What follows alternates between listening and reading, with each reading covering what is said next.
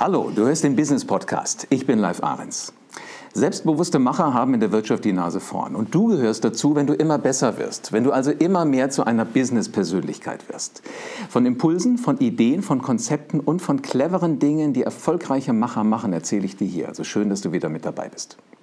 Heute früh nach dem Aufstehen stand ich vorm Kleiderschrank, wie du wahrscheinlich auch, und ich konnte mich nicht entscheiden, was ziehe ich an was passt, was ist angemessen und womit wirklich vor allen Dingen gut. Besonders vor dem Hintergrund, dass ich ja schon wusste, wo ich heute zum Podcasten hingehe, nämlich zu Stefan Görner in den Gärtnerweg 31 in Frankfurt. Stefan Görner sitzt jetzt neben mir. Hallo Stefan. Guten Morgen, hallo. Was ich jetzt hier sehe, ist ein perfekt angezogener Mann. Also du hast Anzüge zu deinem Beruf gemacht, geboren in Paris, Stadt der Mode. Dann hat es dich erstmal nach Wiesbaden verschlagen, da wo ich auch wohne. Seit 2003 machst du in Maßanzügen Anfangs hast du Kunden zu Hause besucht oder dort besucht, wo sie arbeiten. Ja, richtig. Machst du heute, glaube ich, teilweise auch noch? Mache ich auch noch, wenn es gewünscht ist, aber es ist wirklich so ein bisschen in den Hintergrund geraten, weil wir hier in Frankfurt jetzt im Gärtnerweg ein schönes Atelier haben und die Leute in Deutschland, die Kunden in Deutschland, die Menschen kommen lieber zu mir als umgekehrt. Und das lohnt sich auch. Also wer Interesse hat, bitte hierher kommen. Auf den Weg gemacht hast du dich ja damals immer von Wiesbaden aus. Irgendwann war dann aber dieses schicke Atelier hier in Frankfurt, in dem wir heute sitzen ähm, dein Zuhause. Wann war denn der Umzug von Wiesbaden nach Frankfurt? Ich bin, wir haben jetzt 2019, das war 2008, also elf Jahre. Und du fühlst dich hier wohl?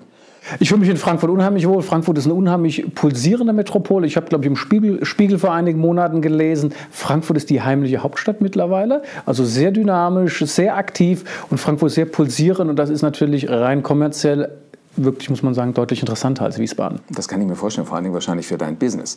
Ganz kurz noch, ich habe einiges noch äh, weiter über dich recherchiert. Du tust auch Gutes. Also Charity ist ein Thema, was dir ganz extrem am Herzen liegt, gerade auch hier in Frankfurt. Also kurz gefasst, das bist du, Stefan. Stimmt das alles so? Äh, Im Großen und Ganzen passt das alles. Äh, sehr schön. Jetzt ist dieses Haus hier ein schöner Altbau, mitten in Frankfurt. Also der ist nicht maßgeschneidert für dich, weil im Zweifel war der eher da, als äh, wir beide auf der Welt gewesen. Äh, ja, der ist 1878 hier gebaut worden im Gärtnerweg. Das ist auch eines der schönsten Häuser hier in dieser Straße. Frankfurt ist ja ziemlich lediert worden im Zweiten Weltkrieg. Und dieses Haus steht hier seit 1878. Das ist ein kleiner Pavillon, so kann man sich das vorstellen. Und war ganz ursprünglich ein Pferdestall und ist jetzt schön ausgehübscht mit schönen Glasfassaden außenrum und da ist mein Atelier drin.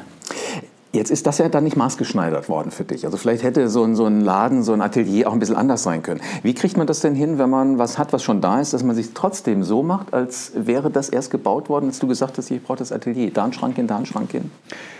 Von außen, also ich habe das im Internet damals gesehen als Immobilienangebot, habe mir gedacht, genau so muss ein Mars-Atelier aussehen. So stellt man sich das vielleicht vor, in einem Vorort von London oder so. Und deshalb fand ich das schon relativ maßgeschneidert, ungewollt. Hier drinnen habe ich es mir natürlich dann so eingerichtet mit schönen Schränken, wo die Anzüge drin hängen. Das ist so in grün gehalten. Auf dem Boden ist Parkett mit so einem schönen Hotelteppich, mit äh, braunen Ledersesseln, so wie man sich das im britischen Mars-Atelier vorstellt das fand ich gar nicht so schwierig. Also solche Möbel hier reinzustellen, das war eigentlich einfach zu gestalten. Was war denn hier vorher drin? Hast du mal recherchiert? Kann man das noch nachvollziehen? Ja klar, also die Mieter, die hier im Prinzip im fliegenden Wechsel mit mir raus sind, das war eine Investmentfirma, Investmentbanking sozusagen im sehr kleinen Kreis. Die haben hier in diesem Raum, in dem wir jetzt zu zweit sitzen, mit bis zu 10, 15 Leuten gesessen. Und das wurde dann tatsächlich irgendwann zu eng für die, wie man sich vorstellen kann. Das kann ich mir vorstellen. Also zu zweit finde ich es okay, vielleicht noch zwei weitere Schreibtische, aber dann wäre sicherlich irgendwann noch Schluss. Sehr spannend, so Geschichte finde ich immer hochinteressant. Wo ich übrigens nicht nichts drüber gefunden habe im Internet, wo du extrem im Internet präsent bist, ist deine Kindheit. Was hast du als Kind getragen? Auch schon edle Stoffe? Ich glaube nicht wirklich. also ich kann mich daran erinnern, dass mein Großvater hat gerne Anzüge getragen. Der hat im Alter von über 80 Jahren immer noch im Anzug mit Krawatte im Sessel gesessen, auch wenn es überhaupt keine Notwendigkeit dafür gab. Ich selber glaube ich nicht im Anzug. Äh, meine Eltern auch tendenziell weniger, weil die nicht aus dem klassischen Banking-Financial-Bereich kommen. Obwohl man natürlich in den 70er, 80er Jahren, als ich Kind war oder Jugendlicher war, deutlich mehr Anzug getragen hat als heute. Da war ja der Anzug noch viel mehr Statement als heute. Was gehört denn heute alles dazu? Also du hast jetzt ein, ein Halstuch an. Ich habe gar nicht. Also ich natürlich habe was an. Entschuldige, jetzt bitte nicht falsch verstehen. Ich habe ein Hemd und äh, einen Sakko an, aber keine Krawatte. Woran erkennt man denn, was ist ein gut angezogener Mann in unserem Fall? Ein Kollege von mir, der Tom Reimer, Maßschneider in Hamburg, hat mal gesagt, wenn jemand reinkommt und man sagt, der ist gut angezogen, aber das nicht an der Krawatte oder am Sakko manifestiert, sondern die Gesamterscheinung meint, dann ist jemand gut angezogen, wenn man einfach sagt, der war toll, der hat eine gute Erscheinung. Aber nicht die Schuhe oder die Krawatte oder so, sondern die komplette Erscheinung. Das ist eigentlich ein gutes Erscheinungsbild. Das ist gar nicht ganz, ganz fest gebunden daran, dass er jetzt Einstecktuch oder Krawatte oder Schuhe oder so hatte, sondern die Gesamterscheinung. Das sind ja so vermeintliche Regeln, ja. dass man sagt, Krawatte kannst du weglassen, dann aber ein Einstecktuch, was zum Hemd passt. Äh, das nicht unbedingt, aber die Krawatte an sich ist auf dem Rückmarsch. Das ist ganz klar. Ich empfinde das als sehr schade, weil das eigentlich das letzte Schmuckstück ist, womit der Mann sich so ein bisschen abheben kann. Wir übernehmen diese Casualisierung der Amerikaner ein bisschen in vielen Bereichen der Gesellschaft. Das geht ja hoch bis in die Vorstände von großen DAX-Konzernen. Wird auf Krawatte, auf Anzug verzichtet. Man will dieses legere, lockere. Ich empfinde es als sehr schade. Nicht nur, weil ich Anzüge verkaufe, sondern weil ich einen schönen Anzug einfach als ein Statement halte. Und auch die Krawatte und Einstecktücher abgepasst mit den richtigen Schuhen und Gürteln. Für eine sehr schöne Kombination halte, mit der man sich selbst ein schönes Denkmal setzen kann, sozusagen. Diese legere Geschichte, die du gerade genannt hast, ähm, dass, dass wir halt bis in die höchsten DAX-Ebenen keine Krawatten mehr sehen. Wann hast du das erste Mal beobachtet, dass das tatsächlich von Amerika hier rüber schwappt zu uns? Also ganz groß in den Medien war es ja mit dem Herrn Zetsche von Daimler. Das war der Erste, der das so mit rübergebracht hat, der ja auch viel in den USA gearbeitet und zu tun hatte. Jetzt aktuell war das ja einige Mal in den Medien, dass selbst Investmenthäuser wie Goldman und Sachs die Anzugpflicht aufgehoben haben und das ähm, den Beratern zur ähm, freien Auswahl stellen, wie sie sich anziehen. Das hat ein bisschen damit zu tun oder ist dem geschuldet, dass natürlich die großen Konzerne heute um die Köpfe kämpfen, der Krieg um die Köpfe oder der Kampf um die Köpfe sozusagen. Und die äh, sind natürlich im Wettbewerb mit den ganzen Silicon Valley-Firmen, mit den Hippen, mit den Coolen. Und da werden eben keine Anzüge getragen. Das würde jetzt im Umkehrschluss heißen, dass hier nur langweilige Leute reinkommen langweilig nicht wirklich. Also sie haben Stil, sie haben Niveau und sie haben tolle Jobs. Hip und cool muss ja nicht äh, richtig oder falsch sein. Ich wollte doch gerade noch mal ein bisschen provozieren, weil es sind spannende Menschen. Ich habe sie ja vorher mal äh, recherchiert und ich habe mir auch Videos angeguckt, die du auf YouTube online hast. Mhm. Äh, vom, vom Sänger, vom Künstler bis hin zu Menschen, denen man gar nicht zutraut, dass sie auch irgendwann mal einen Anzug tragen, die halt in dem Privatleben eher sagen, ich möchte mal ein bisschen gescheit aussehen. Äh, wo ist denn die Grenze zwischen verkleidet sein und einfach gut auftreten? Das muss jeder für sich selbst über die Jahre ermitteln. Also wir haben oft Menschen, ein großer Teil unseres Geschäftes sind Hochzeitsanzüge. Und da gibt es dann oft Menschen, die, nicht oft, ab und zu, Männer, die werden von ihren Frauen sozusagen hierher getrieben, gezerrt, um einen Anzug zu kaufen. Und da kann es recht schnell, wenn jemand keinen Anzug tragen möchte, verkleidet aussehen.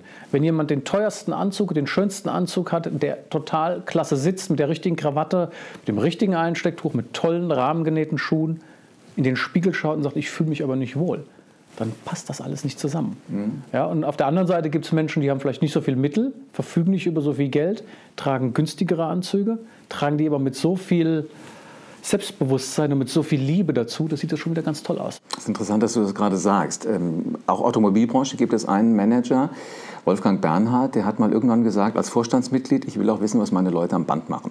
Also hat er mal einen Tag am Band Praktikum gemacht und er hat sich dann nicht im Anzug hingetraut, sondern hat gesagt, ich ziehe diese Arbeitsklamotte mhm. an.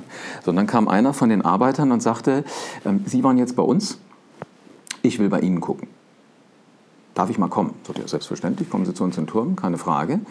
Und Wolfgang Bernhard sagte dann, es war interessant, wie der kam. Nicht etwa in seinem Arbeitsanzug, sondern in einem normalen Anzug. So wie er denkt, dass man sich halt in dieser Verwaltung kleidet. Der sagte, der hat vorne und hinten nicht gepasst. Das war wahrscheinlich irgendwas zwischen Konfirmations- und Hochzeitsanzug, aber er sagte, der hat das ausgestrahlt. Der fand das so klasse, jetzt diesen Anzug anzuhaben, dass es absolut gepasst hat. Also auch wenn es mal ein bisschen zwickt, aber man hat halt Lust, bei einer Gelegenheit Anzug zu tragen, ist, ist durchaus okay. Ja klar, also ich meine, es gibt ja unterschiedliche Anlässe im Leben. Klar, es gibt auch Menschen, die Anzüge nur in der Freizeit tragen. Ich habe Kunden, die sich tolle Anzüge kaufen, weil die sagen, ich trage gern privat einen schönen Anzug, weil das für mich ein Statement ist. Im Beruf kann ich das aber nicht machen, weil mich dann meine Kolleginnen und Kollegen oder die Kundinnen und Kunden für verrückt halten, weil es einfach nicht passt. Dann habe ich nicht mehr den Stallgeruch. Mhm. Wenn du jetzt auf eine Veranstaltung gehst, auf eine Hochzeit, egal wohin, privat oder jobmäßig, kannst du Menschen eigentlich noch ins Gesicht gucken? Oder schaust du sofort halsabwärts? Also berufsbedingt gucke ich natürlich abwärts, aber ich bewerte das nie. Also ich fange nicht an, ähm, zu sagen, guck mal, der da hinten, wie schlecht der angezogen ist oder so. Das mag ich überhaupt nicht. Wir waren vor einigen Wochen in Berlin auf einer Veranstaltung, da haben wir dann an einem Abend mit einem Schönheitschirurgen in einem Restaurant gesessen und der hat dann angefangen, die Leute am Tisch zu bewerten. Also wirklich nach dem Motto, du hast ein bisschen zu viel Polster, da müsst du ein bisschen was absaugen und so. Und das fand ich echt unangebracht, gerade Damen gegenüber. Und sowas würde ich auch nie machen. Holst du dir Ideen aber bei sowas? Also wenn du halt mal so schaust um dich rum, was da so ist, wenn du siehst, einer, der hat das Accessoire, der macht das oder da hat er so und so, könnte man mal kombinieren? Eigentlich weniger. Also Ideen, glaube ich, habe ich genug. Hole ich mir auch, wenn ich so ein bisschen im Internet surfe, auf solchen Stilseiten, gibt es ganz schöne Sachen. Im normalen Alltagsleben muss man sagen, die meisten Menschen sind sehr uniformiert angezogen. 90 Prozent der Anzüge, die ich verkaufe, sind dunkelblau. Das heißt, ähm, für mich, ja, ist es in der Tat so. Und, ich lache gerade, weil du mir den vor zehn Jahren verkauft hast. Das ist, hat sich in zehn Jahren nicht geändert. Und ähm, da muss man ganz ehrlich sagen, holt man sich keine wirklichen Inspirationen, die so das i-Tüpfelchen sind. Die meisten Menschen tragen nicht genug und nicht häufig Anzug, um wirklich Akzente zu setzen. Die würden, wenn man sie ein bisschen dahin führen könnte und dürfte, wesentlich mehr sich wagen. Aber die meisten Menschen wollen uniformiert sein und nicht so auffallen. Mhm. Jetzt hast du mir damals zu dem Anzug, zu dem blauen, den ich gerade trage, also zumindest das Sakko davon, auch eine Hose machen lassen, ja. Äh, die ich jetzt gerade nicht anhabe. Ich habe jetzt eine Jeans an in den Augen eines ähm, Ästheten. Ist das ein Stilbruch? Ich finde es nicht als Stilbruch. Es ist halt kein kompletter Anzug, aber es passt natürlich, es soll ja zu dem Beruf und zu dem Anlass passen. Und das macht es ja jetzt in dem Augenblick absolut perfekt. Also das heißt, wenn ich auf einer Bühne stünde und moderiere eine große Veranstaltung, dann wäre es schon sinnvoll, auch die passende Hose zu dem Sakko, also dann den Anzug zu tragen. Hängt ein bisschen von der Veranstaltung ab. Wer sitzt mir da gegenüber? Man spiegelt auch so ein bisschen das Publikum. Wen will ich? Man braucht ja den Stallgeruch. Das ist ja eigentlich ganz wichtig, um mit den Menschen kommunizieren zu können. Wenn man sich von denen komplett abhebt oder auch eine Distanz aufbaut, dann kann das auch schwierig werden. Also ich denke, man soll sich da auch so ein bisschen assimilieren und gucken, wie, wie fange ich die Leute ein als Moderator. Gibt es nicht aber immer diese Regel, in Zacken besser angezogen sein als der, als der Kunde, als derjenige, für den du was tust? Boah, ist das so? Ich habe mal so alle Regeln versucht, äh, auf der Herfahrt äh, mir nochmal in den Kopf zu holen, die ich irgendwann mal gemeint habe, gehört zu haben. Boah, also ich glaube, das ist auch wieder, also ich habe es ja noch nicht gehört, ich halte das auch, kann auch schwierig sein, wenn man, dem, wenn man besser aussieht als der Kunde. Also es gibt viele Leute, die sich wirklich komplett den Kunden anpassen, die sagen, da gehe ich hin, da ziehe ich nur Jeans an, weil die haben alle nur Jeans an. Also ich weiß nicht, ob es ratsam ist, in einem Umfeld von vielleicht Metallbauern, Ingenieuren, die alle mit Jeans und T-Shirt rumlaufen, mit dann im Anzug zu kommen. Weil das Interessante ist, du hast vorhin ja Zetscher erwähnt. Er hat mal gesagt, warum er das getan hat, wurde er mal gefragt, dass er diese Krawattenpflicht aufhebt, sagt er, ich war Amerika-Chef. In Amerika war der auch Werbefigur für, für Mercedes, ohne Krawatte. Und er hatte gesagt, mich kannten die Mitarbeiter in Amerika alle, mich kannten die Kunden in Amerika. Wenn ich jetzt hier auf einmal angefangen hätte, wieder Krawatte zu tragen, hätte mich von den amerikanischen Mitarbeitern keiner mehr ernst genommen. Also das war seine Sorge. Mhm. Deswegen hat er gesagt, also gut, ich hier keine Krawatte. Und wenn ich keine Krawatte trage, dann muss ich das allen anderen auch freistellen, ob sie wollen oder nicht. Und damit ist das äh, dann aufgehoben worden. Ja, aber das ist natürlich ein ganz spezieller Fall, dass der Chef von so einem Konzern in Amerika Werbefigur ist und dann hier rüberkommt. Das muss natürlich stimmen, klar. Wenn, man das, wenn er sich jetzt in jedem Land anders darstellen würde, wäre das natürlich nicht mehr stimmig. Dann würden die Leute sagen, das ist ja immer nur angepasst und das ist nicht ehrlich. Das ist schon richtig, klar. Also man merkt, du schwitzt ja aus jeder Pore wirklich die Faszination für Anzüge, für Ästhetik raus. Wie ging das denn damals los? Hast du schon gelernt? Also bist du Schneider? Nee, das ging eigentlich aus einer ganz tragischen Situation hervor, dass ich äh, eigentlich aus dem Marketing komme. Ich hatte mit einem Freund zusammen eine Werbeagentur ich habe auch eine Marketing-Ausbildung. Und im Jahr 2004, 2005 hatten wir, glaube ich, eine Wirtschaftskrise. Das war die Zeit, wo Gerhard Schröder Kanzler war. Und da musste ich mich umorientieren. Marketing war damals echt eine komplizierte Geschichte. Du hast einfach überhaupt keine Jobs gekriegt. Selbstständig machen hat keinen Sinn gemacht. Und da habe ich so ein bisschen recherchiert im Internet. Ey, was kann man da so machen? Was gibt es für Ideen? Und damals ging das in Deutschland los mit dem Thema Maßkonfektion. Dass man Kleidung, vor allen Dingen Anzüge, individualisiert. Und da habe ich so ein bisschen geguckt und recherchiert, kann man das überhaupt machen? Für mich war das am Anfang natürlich auch ein Buch mit sieben Siegeln. Ich wusste nicht, kann ich überhaupt jemand vermessen, wenn ich kein Schneider bin? Kann ich überhaupt diese Arbeit umsetzen? Äh, ich konnte damals nicht mal Krawatte binden, muss ich ehrlich sagen. Ich habe mir das alles erst angeeignet und ähm, habe mich so ein bisschen reingearbeitet und habe mich dann damit selbstständig gemacht. Also es war ein Abenteuer, wirklich ein richtiges Abenteuer. Heute würde man sagen, ein mutiger Start-Upper. Absolut, absolut. Es war ein Abenteuer. Erstmal hatten wir Wirtschaftskrise, wir hatten 5 Millionen Arbeitslose. Daran können wir uns nach zehn Jahren Wirtschaftsboom, die wir jetzt haben, gar nicht mehr äh, vorstellen. Und ähm, das war schon ein Abenteuer. Ja. Es ist auch am, am, Anfang holprig gewesen. Also, du musst das natürlich lernen. Du tust erst mal ein paar Freunde vermessen, die ersten Anzüge bestellen. Man muss sich Stilbücher durchlesen. Und bis man das wirklich locker flockig macht, vergeht eine Zeit. Das ist schon ein Beruf. Also der Beruf des Maßschneiders in England, die Menschen, die das lernen, lernen das sieben bis zehn Jahre, bis die jeden Schritt an so einem Anzug machen dürfen. Das heißt, das ist im Prinzip wie ein Jurastudium vom Zeitaufwand. Wenn du jetzt sagst, du, du konntest noch nicht mal eine Krawatte binden, mhm Wie groß war denn der Respekt für dich zu sagen, ich will, ich will aber und, und äh, ich werde das schon in meine Birne reinkriegen? Hast du jeden Tag 20 Krawatten gebunden, so zum Fingerfertigkeit entwickeln? Das ging relativ, also das ging natürlich schneller als 20. Also das haben wir ein bisschen geübt, dann ging das. Ähm, es war natürlich am Anfang, muss man auch ganz klar sagen, die Not. Also du warst ohne Beschäftigung. Es gab am Jobmarkt keine Chancen, irgendwas zu machen. Und das war eine Sache, die mir unheimlich gut gefallen hat, weil ich an schönen Sachen sowieso immer Interesse habe. Also ein schöner Anzug, schöne Stoffe, schöne Autos, schöne Uhren, das sind einfach Sachen, die mag ich, die finde ich toll. Und da habe ich mich einfach reingezwungen auch so ein bisschen. Ja, es gab einfach keine andere Alternative. Und das hat sich dann von der Profession zur Passion entwickelt. Wenn du sagst, du hast eigentlich was ganz Klassisches gemacht, ja, BWL ist was für die Birne. Ja. Und jetzt musst du mit deinen Händen arbeiten. Also du bist so ein, so ein Stück weit vom Kopfarbeiter zum Handwerker geworden. Bist du jeden Tag gleich gut? Oder gibt es auch Tage, wo du sagst, heute lasse ich mal hier besser die Finger weg, hoffentlich kommt keiner? Ich glaube, jeder hat mal schlechte Tage, aber ein Großteil meiner Arbeit ist natürlich weiterhin auch Marketing, weil natürlich meine Arbeit besteht darin, Anzüge zu verkaufen, an den Mann zu bringen, auch mit unseren Charity-Kampagnen, mit unseren Fotos, die wir machen, mit unseren Kampagnen, die wir machen. Deshalb ist 50 Prozent meiner Arbeit, glaube ich, immer noch Marketing und Vertrieb. Das heißt, du bist dein eigener Marketingchef, du bist deine eigene Werbeagentur. Du hast im Grunde genommen, also du bist das Zentrum dieses Universums, gutes Aussehen. Für, machst du das eigentlich nur für Männer oder gibt es auch Damen, die herkommen? Maßkonfektion gibt es auch für Damen, lustigerweise, aber ist bei mir, so wie bei den Kollegen in ganz Deutschland, nicht so stark frequentiert. Damen kaufen äh, Klamotten anders ein, die wollen eher mitnehmen, wollen eher Labels kaufen, gehen eher auf diese Renommierstraßen und kaufen dann eben die bekannten Marken. Ja, du guckst jetzt schon, wo hängen irgendwelche Damensachen.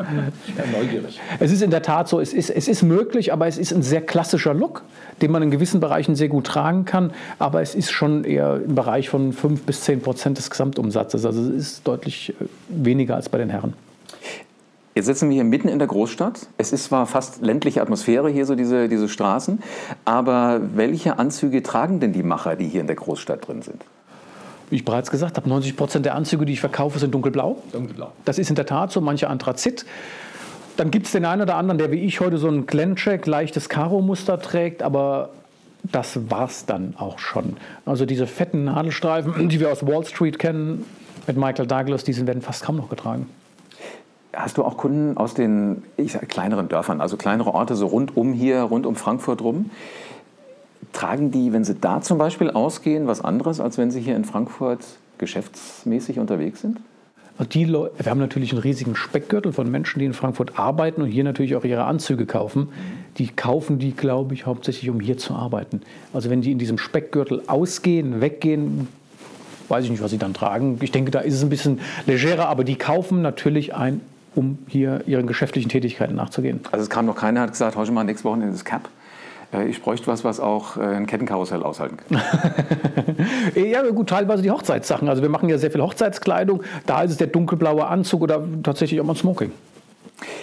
Wenn du sagst, diese äh, Hochzeitsbekleidung, das werden ja wahrscheinlich die sein, die du vorhin genannt hast, als die Frauen treiben sie dir förmlich hier in, in, ins Atelier rein. Wie, wie, fremdeln solche Männer dann mit mit der Art und Weise einen Anzug auszusuchen? Also es sind weniger. Es ist die wirklich so ein bisschen Fremden. Also die Mehrheit findet es schon schön. Es gibt den einen oder anderen, der dann so, boah, Anzug trage ich sonst gar nicht und so, wo man schon merkt, man muss den ein bisschen überzeugen. Ähm, Fremdeln nicht wirklich. Es ist so, dass bei den Hochzeitssachen ist ganz lustig, die Damen haben, wenn der Hochzeitstermin feststeht, ein, zwei Jahre vorher schon ihr Kleid gekauft und die Männer kommen ja auch oft zu spät. Es gibt weltweit bei allen Maßschneidern diesen Running Gag, die Leute, die ihre Hochzeit verpassen. Also es gibt schon einige Herren, die ein, zwei, drei Wochen vor der Hochzeit kommen und fragen, kannst du mir schnell noch einen Anzug machen? Das gibt es weltweit. Das gibt es in London bei Schneidern, das gibt es in Neapel bei Schneidern, das gibt es überall. Und das wird halt eben so als Running Gag tituliert, der Mann, der seine Hochzeit vergessen hat. Jetzt bist du halt nicht so der Laden wie der Hochzeitskleidladen für die Frau, wo man immer dran vorbeiläuft und weiß, irgendwann werde ich das Kleid mal anprobieren, sondern es ist halt breiter einfach. Wie, wie lange dauert es, bis so ein Anzug fertig ist? Ich komme heute hier rein, sage, ähm, ich möchte gerne. Wann gehe ich mit dem fertigen Anzug raus? Produktion dauert drei bis vier Wochen. Wir haben ja mehrere Manufakturen, die für uns arbeiten. Eine ist in Deutschland. Bei denen geht das in ungefähr zehn Tagen auf Express gegen einen kleinen Zuschlag. Und danach, wenn der Anzug hier fertig ankommt, wird eine Anprobe gemacht. Es wird geguckt, müssen wir noch irgendwas ändern. Wenn wir nichts ändern müssen, kannst du den gleich mitnehmen. Wenn man was ändern muss, dauert es vielleicht eine Woche, zehn Tage, bis mein Schneider hier in Frankfurt die Änderung gemacht hat und dann kann man mitnehmen. Also man kann das in wenigen Wochen über die Bühne bringen. Sollte aber schon von langer Hand geplant werden. Also Antrag gemacht der, der zukünftigen Gattin und dann am besten sofort bei Herrn Görner einen Termin gemacht. Ich würde es so schnell wie möglich machen. Nicht nur, damit die Leute so schnell wie möglich zu mir kommen, sondern weil es für beide Seiten einfach stressfreier ist. Also weil die Leute selber immer viel zu tun haben. Umso näher es an den Termin rangeht, umso mehr Sachen hat man zu tun, umso enger wird das. Also ich würde schon ein bisschen Zeit einplanen. Sau stark. Wir machen ein kleines Päuschen, sind gleich wieder da mit dem zweiten Teil von dem Podcast hier mit, mit Stefan Görner, weil so einen Hochzeitsanzug muss man nicht nur rechtzeitig planen, man kann ihn auch richtig cool ausstatten lassen. Wenn du jetzt ein großes Fragezeichen hast, wenn du diesen Podcast hörst, bleib dran, hör den zweiten Teil und du wirst gleich wissen, was ich meine.